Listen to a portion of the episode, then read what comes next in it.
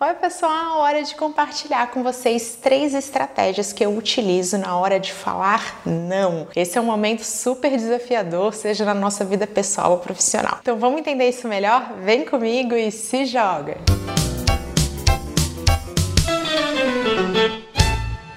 Falar não é essencial para os nossos resultados, seja na vida pessoal ou profissional. Eu vou te dar de largada dois motivos cientificamente comprovados do porquê falar não é essencial para a nossa vida. Quem não sabe falar não, não consegue se posicionar. E quando a gente não se posiciona, a gente vai desagradar o outro, a gente mesmo ou os dois lados de uma só vez, o que também é possível de acontecer. Se você tem o outro lado insatisfeito, especialmente se for o seu cliente, é muito claro perceber que você não vai ter sucesso. Se você é o lado desagradável, então se você sempre paga esse pato, fala não, não, não, eu tenho que agradar a todos, então eu vou pagar este preço da ausência de se posicionar, é muito provável que você esteja insatisfeito. E é provado pela ciência que o ser humano não consegue se manter consistente quando ele não está feliz. O segundo motivo pelo qual falar não é essencial para os seus resultados é porque somente falando não a gente consegue tomar decisões, a gente consegue escolher. Quem não sabe escolher tenta abraçar o mundo e quem tenta abraçar o mundo não consegue alcançar aquilo que estipulou como um objetivo. A habilidade de ter foco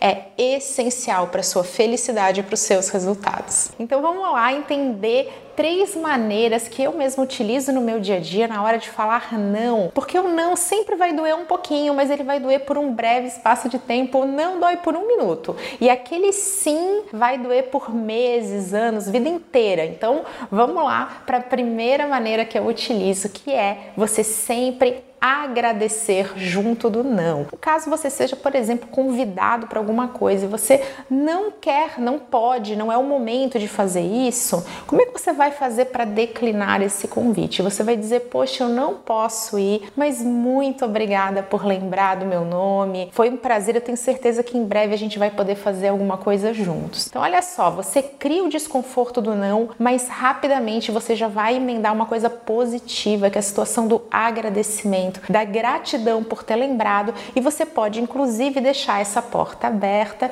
para um futuro muito próximo, para uma outra oportunidade na qual isso vai ser possível para você. A segunda maneira que você pode falar não é entregando automaticamente uma segunda opção. Então você vai dizer ali no caso do convite que eu estou usando aqui como exemplo, olha, eu não poderei ir essa semana, mas e na semana que vem? É viável para você? Então olha só, você tá sim dizendo não, você pode estar tá até ganhando tempo, que numa estratégia de foco é essencial. Nesse momento você está focado em outra coisa, não dá para abraçar o mundo, mas você já está entregando uma segunda opção. Você está ali imediatamente apresentando uma solução para o problema que o seu não gerou. E essa é uma maneira excelente de você negar um convite, de você dizer não para alguma situação. Eu utilizo ela sempre.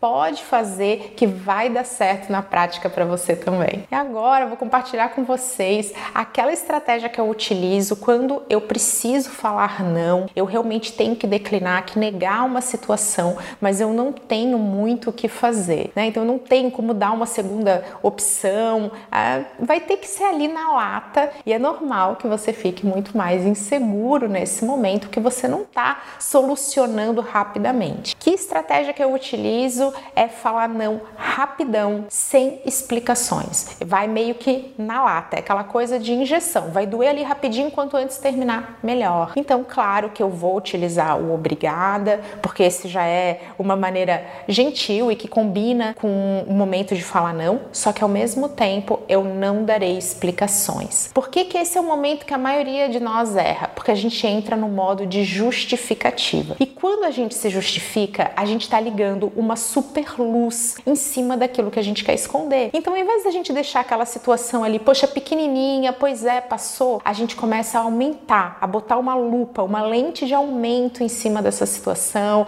bota a luz em cima dela, chama toda, sabe, começa a chamar o pessoal para aplaudir aquele momento e você começa a ter que se explicar e você vai prolongando esse momento que deveria ser muito rápido. Isso também abre brechas para caso a pessoa que está ouvindo não junto com você for muito persuasiva invasiva, for teimosa, insistente, aquela pessoa que, poxa, eu não aceito não como resposta, ela vai usar toda a sua justificativa, todos os seus argumentos de uma forma contrária. Ele vai começar a contra-argumentar com você usando exatamente a munição que você deu ao entregar uma explicação super longa, super completa e vamos aqui admitir entre nós desnecessária. A hora de falar não e os motivos que te levam a recusar são sim pessoais.